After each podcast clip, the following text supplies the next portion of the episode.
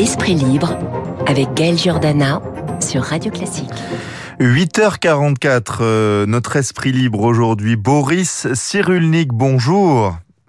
Bonjour. Vous êtes un neuropsychiatre de renom et aussi auteur, bien sûr. Votre dernier ouvrage est paru il y a quelques semaines aux éditions Odile Jacob. Il s'appelle Le laboureur et les mangeurs de vent. Pour débuter cet échange, euh, parlons justement de ce livre. Qui sont ces fameux mangeurs de vent? Eh bien, c'est ceux qui gobent tout sans jugement, parce que c'est une pensée confortable, c'est une servitude euh, apaisante. On n'a pas à réfléchir, on n'a pas à faire de choix. Il suffit de réciter. Et cette attitude intellectuelle est très répandue parce que c'est la plus facile et c'est la plus gratifiante. Alors que être laboureur, comme disait Anna Arendt, penser par soi-même, ça c'est difficile et puis surtout ça isole et on a ce problème actuellement dans notre culture. C'est un problème ancien mais qui est hmm. en train de se réactiver Oui, vous expliquez que certains ont tellement besoin d'appartenir à un groupe, comme ils ont appartenu à leur mère, qu'ils recherchent, voire chérissent, le confort de l'embrigadement. Ils acceptent mensonges et manipulations, plongeant dans le malheur des sociétés entières. Seuls ceux qui ont acquis assez de confiance en soi osent tenter l'aventure de l'autonomie. C'est intéressant, c'est-à-dire que c'est le phénomène de groupe finalement qui, euh, qui prévaut sur, euh, sur l'individualité, c'est ça? Et oui, parce qu'on est bien dans un groupe. On, peut, on, a un besoin d'appartenance. D'abord, quand on est bébé, ce besoin est vital. On doit appartenir à sa mère, son père, son foyer. Sinon, on se développe pas. Même neurologiquement, il y a une atrophie cérébrale si on est isolé sensoriellement. Ça se photographie aujourd'hui, ça se mesure en neuroimagerie. Donc l'appartenance euh, est vitale. Mais il y a des processus d'autonomie qui se mettent en place. Les enfants, les bébés s'opposent à leur mère très rapidement. Pour eux, c'est une fierté. Puis il y a l'âge du non, vers la troisième année. Et puis surtout, il y a l'adolescence où là, il s'agit d'être autonome psychologiquement et indépendant socialement. Or là, c'est difficile parce que notre culture actuellement n'accueille plus les adolescents. On le voit avec les universités où mhm. on est en train de créer un monde d'adolescents de 10-15 millions de jeunes gens qui flottent, qui n'ont pas de projet parce qu'ils n'appartiennent pas. Et là, ces enfants, ces jeunes, sont des proies pour les gourous. Et les mhm. gourous vont les escroquer en leur disant, mais moi je sais ce qu'il faut faire, venez avec moi. Et ces jeunes malheureux, incertains, se laissent prendre et ils, trouvent un énorme bénéfice à être embrigadés. Mais ce bénéfice-là est une forme d'aliénation. Ouais, c'est intéressant. C'est ça, ça, rappelle donc la servitude volontaire hein, de, de, de, la Boétie. C'est justement vous allez plus loin que lui, vous procédez à l'exégèse du discours de la servitude volontaire? Oui, bien sûr. Euh, il y a des mots à prononcer pour provoquer l'enthousiasme. Il faut surtout ne pas provoquer la réflexion, parce que la réflexion isole. On voit comment, euh, quand on discute, forcément, on arrive à ne pas être d'accord, puisqu'on a chacun un monde mental différent, parce que notre personnalité se développe. Donc c'est passionnant, c'est difficile, c'est souvent conflictuel, mais il y a des gens qui aiment les débats d'idées. Au Moyen Âge, il y avait des disputations où on posait un problème et ensuite les gens votaient. Théoriquement, c'est à la source de la démocratie. Le théâtre grec euh, mettait sur la scène les problèmes de la cité et les citoyens ensuite devaient voter. C'est le point de départ de la démocratie. Donc ça exige un débat, ça exige une réflexion, ça exige, ça implique des désaccords.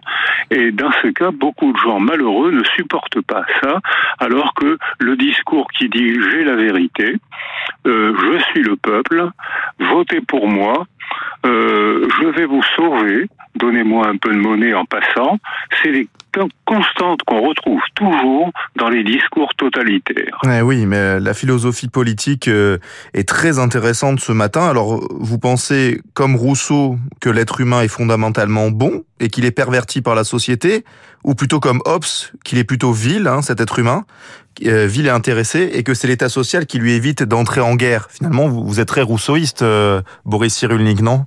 Eh bien, quand on me demande de choisir entre deux options, je n'hésite jamais, je prends la troisième. Quelle est la troisième Et actuellement, les neurosciences montrent que le déterminisme génétique est minuscule. Mhm. Lorsqu'un homme et une femme ont des relations sexuelles, la génétique fait que ça va mettre au monde un bébé humain. C'est rare que ça donne un hippopotame. Et or, on sait maintenant, les travaux sur l'épigenèse montrent que dans l'utérus, le milieu commence déjà à façonner le développement. Ah D'où la nécessité de prendre des décisions politiques et éducatives pour que les femmes enceintes puissent faire leur boulot de femme enceinte tranquillement et sans stress. C'est-à-dire le boulot de femme enceinte Par la violence conjugale, ah par la précarité sociale, par la guerre, mm. par etc., un tremblement de terre, le bébé reçoit des hormones du stress qui abîment son système nerveux. Ah le bébé arrive au monde avec une altération cérébrale due non pas à la mère, mais au malheur de la mère. Le malheur de la mère, c'est la violence conjugale, la précarité sociale, etc. Or, c'est si on sécurise la mère, en 24-48 heures, le bébé reprend une construction normale de son système nerveux. Donc, à l'origine, on n'est que homme ou femme, c'est tout. Tout le reste, c'est pression du milieu qui tutorise nos développements. Donc ni Rousseau ni Hobbes, c'est une nouvelle direction, une ontogenèse, un développement de soi continu depuis la conception jusqu'à la mort. Voilà qui est dit. Vous êtes euh, neuropsychiatre, on sort de deux ans d'une crise sanitaire affreuse, hein, il faut le dire, on a dû se confiner, porter des masques, on connaît des proches qui ont été malades, qui malheureusement pour certains n'ont pas survécu. Beaucoup de jeunes et de moins jeunes aujourd'hui souffrent presque de syndrome post-traumatique.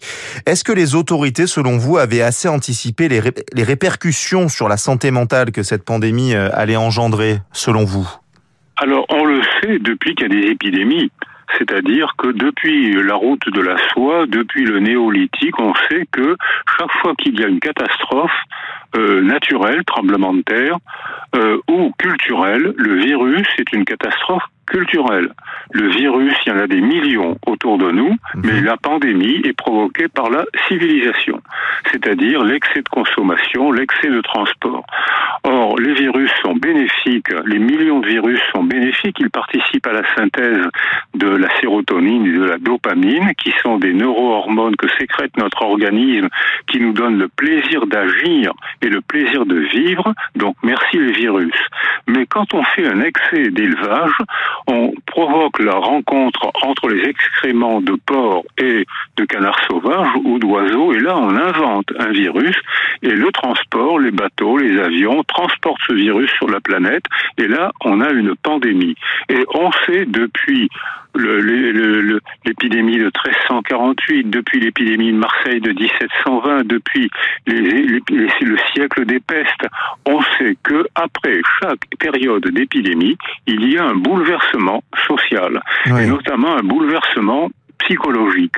Énormément de gens cassent pendant l'épidémie, et là, ceux qui ont cassé chez nous aujourd'hui, c'est les personnes âgées qui sont mortes, et mhm. c'est les adolescents.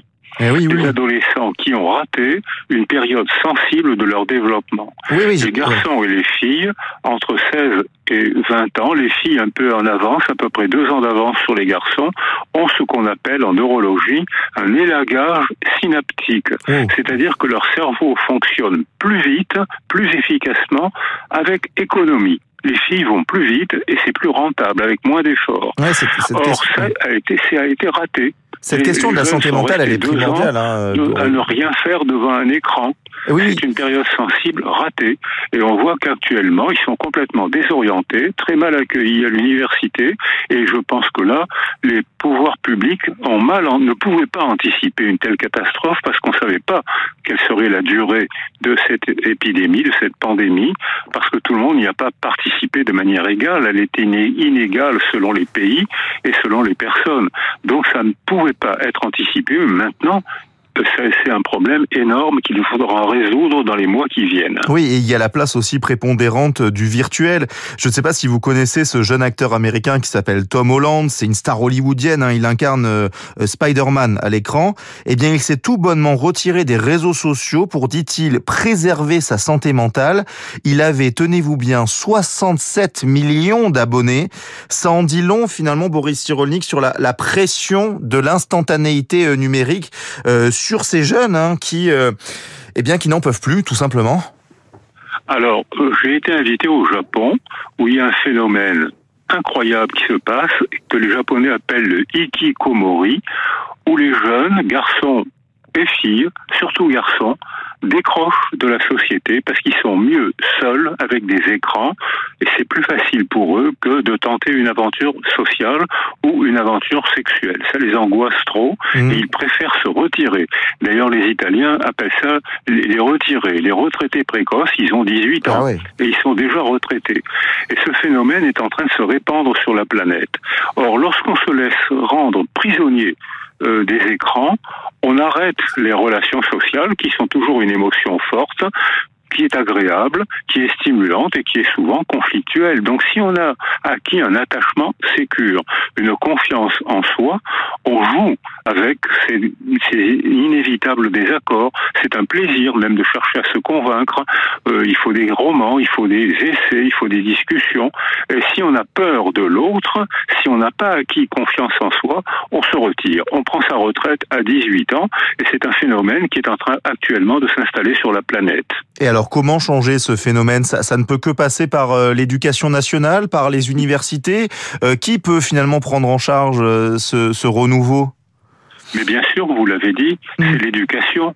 L'éducation familiale, l'éducation du quartier, l'éducation nationale, les universités, le scoutisme, le sport, la culture, euh, qui peuvent, qui, qui sont défaillantes, qui ne prennent plus en charge les adolescents maintenant et en font des proies pour les gourous et pour les écrans, pour les régimes totalitaires. Faut pas oublier qu'actuellement sur la planète, un grand nombre de régimes autoritaires ou de dictateurs ont été élus démocratiquement. Bien sûr. C'est-à-dire que euh, c'est à nous, c'est un système culturel d'éducation, mais il n'y a pas que l'éducation nationale, il n'y a pas que l'université, le quartier, euh, le sport de quartier, le sport de petit niveau, parce que le sport de grand niveau est un merveilleux spectacle, mais ça n'en- ça n'engage pas les jeunes, ça les transforme en passifs spectateurs. oui. Alors que le sport de petit niveau implique la rencontre, le plaisir, euh, la musique de petit niveau implique plein de petits orchestres qui vont vivre.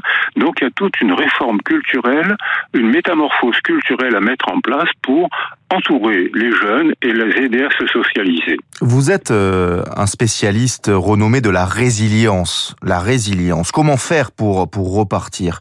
Un mot euh, sur l'été que l'on vient de passer, qui apporte son lot d'inquiétude. Ces paysages balafrés par les incendies, cette euh, éco-anxiété, c'est un néologisme qui, qui vient d'apparaître.